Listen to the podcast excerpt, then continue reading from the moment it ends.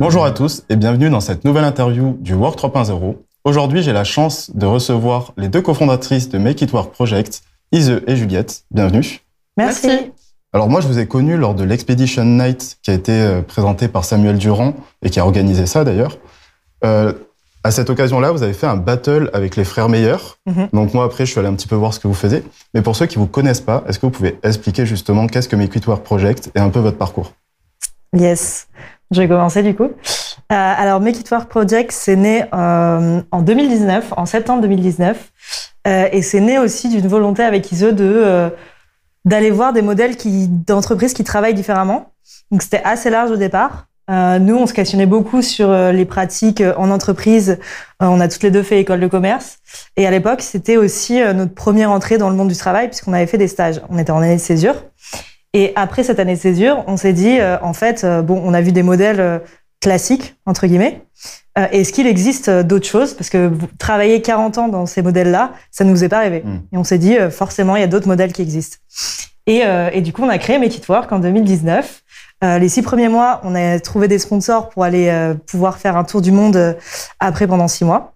Et après, euh, en février 2020, donc juste avant le Covid, on est parti au Brésil euh, trouver des entreprises qui travaillent différemment. Bon, Covid, on rentre, euh, on se dit c'est pas possible, il faut qu'on continue, donc on repart en Europe. Et euh, là, on fait euh, les Pays-Bas, l'Allemagne et la Suède, et on retourne en France.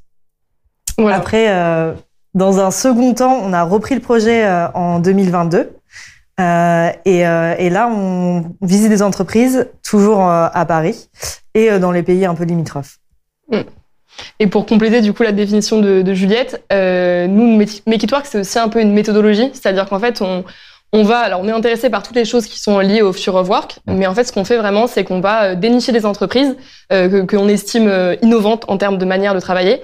Et en fait, on va passer euh, une demi-journée, une journée dans les entreprises pour vraiment comprendre euh, la manière dont elles fonctionnent et comprendre vraiment, enfin en parlant aux fondateurs, mais aussi à tous les tous les salariés, à tous les types de salariés, tous les types de, de métiers.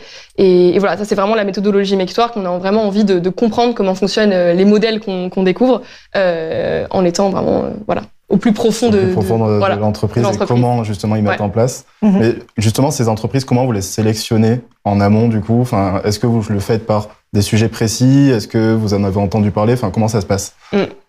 Il y a eu plusieurs euh, manières de faire. En fait, on a euh, quand on partait à l'étranger, on avait plusieurs, on avait plusieurs, euh, on va dire. euh, Manière de faire, ouais. Euh, soit on contactait des gens qui étaient un peu euh, des speakers du Future of Work à l'étranger, puis on leur demandait est-ce que vous connaissez des entreprises qui, qui fonctionnent différemment? Soit on faisait tout simplement des recherches sur des moteurs de recherche en tapant des mots un peu clés. Il fallait savoir aussi comment c'était appelé euh, dans les différents pays. Par exemple, en Allemagne, on n'appelle pas ça Future of Work, mais New Work, donc il fallait le savoir. Euh, et en fait, après, on essayait de trouver des entreprises. Donc, soit tu avais des entreprises qui mettaient directement sur leur site, voilà, nous on fait des choses différentes. C'est comme ça qu'on a trouvé aussi, euh, euh, enfin, qu'on a trouvé plein d'entreprises. Ou alors, en fait, au bout d'un moment, quand on était dans les pays, ou même quand on est en France, quand, quand on parle à des gens en France, euh, il y a aussi beaucoup de bouche, bouche à oreille. Et c'est ça qui a aussi mené, euh, enfin, nous a mené à trouver les les, les modèles les plus les plus percutants. Mhm. Et notamment l'ex- l'exemple de Dobra au Brésil, euh, c'est une entreprise qui était un peu euh, voilà dans un état pas hyper connu, euh, euh, un peu au milieu de nulle part. Et en fait, on avait connu cette entreprise parce qu'on avait parlé à une autre entreprise avant qui nous avait dit est-ce que vous les connaissez? Et dans nos recherches, on les avait pas trouvés en fait. Donc euh, il y a aussi beaucoup de Ouais. beaucoup de voilà de, de, de bouche à oreille, euh, je dirais. Ouais, on fait beaucoup de veille aussi. Euh, du coup, dès qu'il y a un sujet qui nous intéresse, une conférence, on y va. Mm. Et puis là, on repère aussi les entreprises. Et euh, le but après, c'est euh, de leur donner un premier, un premier coup de téléphone pour vérifier un peu les informations, puis nos intuitions aussi après ce coup de téléphone. Et là, après, on va passer une demi-journée, une journée chez eux d'immersion et parler à un maximum de personnes. Ok, génial. Et justement, enfin, vous avez fait pas mal d'entreprises, donc vous avez quand même pas mal d'expérience. Vous avez commencé, donc c'était en 2019. Ouais. Quelle est justement celle qui a été le plus marquant pour vous euh, C'est peut-être pas la même, donc du coup, je vais peut-être vous laisser parler l'une après l'autre. Donc je sais pas qui va commencer. Euh, alors, bah, très bonne question. Je pense qu'on a, on a eu plusieurs coups de cœur. Euh, on l'a mentionné, il y avait Dobra, avec qui euh, on s'était vachement bien entendu aussi, et avec, on, à qui on a reparlé il y a pas longtemps. Enfin, c'est une entreprise euh, voilà, pour voir un peu quelles étaient les évolutions. On avait aussi beaucoup aimé WeMind, on avait aussi beaucoup aimé The Rookie Minds, qu'on avait présenté lors de, de la, la, la Whip Expedition Night. Et moi, je dirais c'est plutôt une pratique qui m'avait vachement touchée dans une entreprise allemande, du coup, qui en fait un cabinet de conseil en communication qui est basé à Berlin. Mm. Euh, ils sont hyper engagés parce qu'ils sont, ils font majoritairement, enfin, travaillent avec des entreprises qui sont déjà elles-mêmes engagées. Et en fait, c'est un cabinet de conseil qui avait commencé, qui a commencé comme une entreprise classique. Donc, euh, ils avaient un format euh, voilà légal euh, classique. Et se sont dit, enfin ils étaient assez déjà autodistribués, auto, auto-gouvernés. Enfin, la, responsabilité était assez partagée. Et se sont dit, quel est le modèle finalement qui permet de, coller le plus à cette responsabilité partagée? Et eux, ce qu'ils avaient trouvé, et je pense que c'est la même chose en France, c'est le, format coopératif. Donc voilà, ils étaient tous membres de cette coopérative. Et ça changeait pas du tout leur mission en tant que telle. Euh, et en fait, à l'intérieur, moi, la, pratique qui m'avait vraiment par- particulièrement plu, c'était le fait que euh, ils élisaient leur management board. Donc, c'était cinq personnes à peu près, euh, cinq personnes qui avaient un mandat de deux ans et euh, qui en fait déc- ils décidaient pas de grands, enfin ils décidaient pas de, de c'était pas un monarque régnant, mais ils décidaient sur certains sujets un peu précis. Euh, ils avaient vraiment, par exemple, un veto sur le recrutement ou des choses comme ça. Et en fait, ce management board, il était élu tous les deux ans et n'importe qui pouvait mettre son nom. Et en fait, ils essayent d'avoir vraiment une une représentativité au niveau de l'entreprise pour être sûr que ce soit pas juste des gens qui sont là depuis hyper longtemps ou euh, des gens qui sont euh, soi-disant plus seniors, qui en fait aient plus le droit de manager. Ça, c'était hyper intéressant. Et, euh, et aussi, je trouve que ça, ça permettait aussi de, de remettre en question la notion de management, même dans une entreprise pyramidale. En fait, on monte parce qu'en fait, on va continuer à, à manager des gens. Enfin, on va commencer et, et voilà. Euh, dans cette entreprise-là, bah, si on est hyper senior, qu'on est hyper expérimenté, qu'on n'a pas envie de manager, bah, on fait pas partie du management board et puis c'est c'est plié quoi. Donc, euh, donc voilà, moi ça m'a- ça m'avait vachement plu. Ok. Et pour toi, Juliette, du coup? Ouais, et pour moi, la pratique euh, que j'ai trouvée la plus intéressante, euh, enfin pas la plus intéressante, mais la plus impactante, je dirais, je pense aussi c'est c'est sur euh, ce qu'on veut voir dans le futur of work, la vision qu'on a. Euh, moi, c'était sur euh, plutôt le partage de la richesse. Et donc, on avait visité une entreprise qui, eux, euh, rendait accessible euh, le capital de, des entreprises qui sont euh, plutôt de taille moyenne ou petite taille, qui s'appelle The Share Council. Et le but, c'était de rendre accessible une partie de l'entreprise, donc 10% de l'entreprise, de la transformer en token et euh, de les distribuer à la fois aux employés, à la fois euh, aux fournisseurs, un peu à tout l'écosystème. Et donc, euh, ce que je trouvais intéressant, c'était aussi la vision qu'on avait de l'entreprise et euh, cette partage de la richesse. Donc, euh, l'entreprise, c'est aussi, euh, c'est aussi euh, ce qu'elle crée. Mm. Et euh, ce qu'elle crée aussi, c'est à qui on le donne. Ouais. Et finalement, ça, ça permet aussi de rendre un peu plus pérenne euh, les euh, nouveaux modes de, de travail. Donc, par exemple, euh, ce dont tu parles sur Vigvam. En fait, si on, si euh, un jour euh, il y a euh, Bon, Vigvam, ça marche pas parce que c'est une coopérative et c'est eux qui choisissent euh, le management. Mais Ouais. disons, sur une entreprise un peu plus classique qui décide de devenir, euh, devenir innovante parce qu'il y a un fondateur qui a cette nouvelle vision.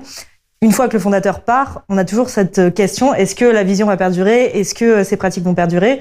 Et le fait de posséder l'entreprise, ça permet aussi aux employés de garder un peu euh, la main mise sur qu'est-ce qui va se passer, même si on change de, fondateur, même si on change de, de dirigeant. Et ben en fait, c'est nous qui possédons Mhm. l'entreprise, donc donc aussi à travers ça, on permet de de garder cette vision du future of work. Ok, bah merci. Je sais que vous avez fait pas mal de d'autres entreprises et que vous avez, fait- eu pas mal d'expériences. Donc vous le partagez donc, sur votre site Make It Work Project, Mhm. où vous avez fait donc un blog avec des articles et aussi des vidéos. Donc toute cette expérience fait qu'aujourd'hui vous devez avoir une définition assez propre du future of work. Est-ce que vous pouvez nous la donner? Hmm. Alors moi je dirais c'est difficile parce que enfin c'est difficile de le définir. Euh, moi j'ai l'impression que c'est l'ensemble des pratiques sur plein de thèmes différents donc le lieu de travail, le la raison d'être, donc le pourquoi de l'entreprise. Est-ce que c'est juste euh, pour une raison financière ou pour autre chose?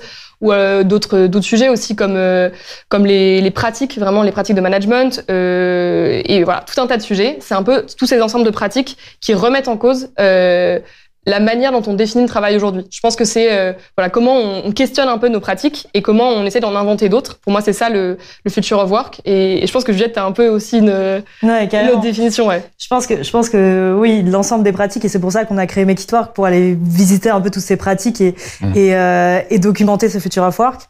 Et, euh, et je pense aussi à une question philosophique de dire euh, ok à un moment le travail euh, c'était comme ça. Qu'est-ce que va être le futur? Et au travers de toutes ces pratiques, on donne un peu un tableau de ce que va être le futur. Et, euh, et c'est vrai que, enfin, si on prend juste l'entreprise, c'est un peu réducteur. Euh, le travail au global, bah, c'est vrai que c'est beaucoup plus large. Et donc, euh, on revient à cette question philosophique, c'est pourquoi on travaille, euh, qu'est-ce que le travail, qu'est-ce que la valeur créée au-delà du travail. Mmh. Et, euh, et aujourd'hui, on a une définition et nous, on essaye d'aller voir, mmh. d'aller voir les pratiques qui donnent une nouvelle définition. Ouais. Ok. Au final, c'est une remise en question perpétuelle de, du monde du travail. Et même quand ça sera remis en question, mmh. on remettra en question. Ouais, tout à fait. Ok. ouais. Et je pense que ce qui est intéressant aussi, c'est, enfin pour moi, c'est aussi, euh, il y a des, des, intangibles un peu, c'est comment rendre plus démocratique la manière dont on travaille. Et c'est aussi pour ça que nous, on pense que ça s'applique à tout le monde et pas seulement bah, au cabinet de conseil, pas seulement au cadre dynamique. Enfin voilà. Ouais. Euh, je pense qu'il y a, c'est pour tout le monde quoi. Tous les modèles d'entreprise, tous les modèles d'organisation, tous les modèles salariales. Sérieux. Très bien. Mais du coup, justement, euh, par rapport à... Donc là, vous avez eu pas mal d'expérience. J'imagine qu'il y a des pratiques euh, qui commencent à être... Euh, à, qui commencent à avoir un petit peu la lumière sur, sur elles. Mm. Euh, Est-ce qu'il y en a, justement, que vous avez en tête d'aller ben, peut-être expérimenter et aller justement en immersion dans mm. les entreprises qui l'ont mis en place? Est-ce que vous pouvez nous en dire un petit peu plus sur ce qui va arriver après? Yes, carrément. euh, oui, oui, oui. Il y a des pratiques qui nous intéressent beaucoup. Le pourquoi on travaille, notamment le sens et euh, au-delà du sens, l'impact qu'a notre travail, euh, je pense que c'est une question qu'on n'avait pas trop euh, visitée auparavant euh, avec avec Ise au travers des entreprises qu'on a visitées. Mais là, on a été visiter une entreprise qui s'appelle le Printemps écologique. C'est un syndicat. et, et donc ça, ça pose la question de l'impact de notre travail et, et aussi comment faire changer les choses à l'intérieur de chaque entreprise. Donc voilà, là c'est euh, un exemple, mais mm. euh, on va voir aussi d'autres choses. Ouais, on va voir d'autres choses. Je pense que nous, dans, un peu dans notre, dans ce qu'on va faire dans notre périmètre, il y a aussi le temps de travail. Je pense que c'est un sujet mm. qui nous intéresse euh, vraiment à plein de titres. Euh, moi, c'est un sujet qui m'a beaucoup intéressé parce qu'il y a un moment, j'étais, enfin, j'étais, je suis multi-active, donc je fais mes histoires, que je suis aussi freelance, je travaille sur d'autres projets. Et en fait, je trouve que comment voilà se poser la question de comment l'organisation peut accepter et enfin justement accueillir ces profils-là, dire est-ce que c'est possible de travailler bah, deux jours de manière salariée, un jour de manière indépendante, deux jours dans une asso euh, voilà en tant que bénévole. Euh, je pense que c'est c'est enfin c'est primordial, il faut se poser la question parce que voilà être euh, en CDD ou en CDI pendant cinq jours dans une entreprise, c'est pas forcément la norme pour tout le monde. Mhm. Donc ça je pense que c'est c'est intéressant et, on va explorer un peu ça. Et, et pour revenir sur le début de ta question qui était quelles sont les pratiques qu'on voit aussi pas, pas, mal mhm. émerger, bah, je pense qu'on peut parler de la semaine de quatre jours et moi je trouve ça génial, il y a énormément de bruit euh, médiatique autour. Euh, et par rapport à d'autres pratiques qui peuvent être un peu plus innovantes, mais euh, compliquées à mettre en place, moi je trouve ça génial parce qu'en fait euh, ça, ça, ça, pose la question de plein de choses dans l'entreprise, mm. mais euh, voilà, ça, ça montre qu'il y a, il y a une petite remise en question quand même de pour qu'on travaille et combien de temps on travaille et quelle est la place du travail dans notre vie. Donc j'espère que ça va changer un peu plus vite. quoi. Merci de m'avoir accordé cette interview et hâte de voir vos prochains projets. Merci également à vous d'avoir suivi cette interview. Et vous pouvez trouver tous les autres contenus de freelance.com sur notre chaîne YouTube, mais aussi sur toutes les plateformes de podcast.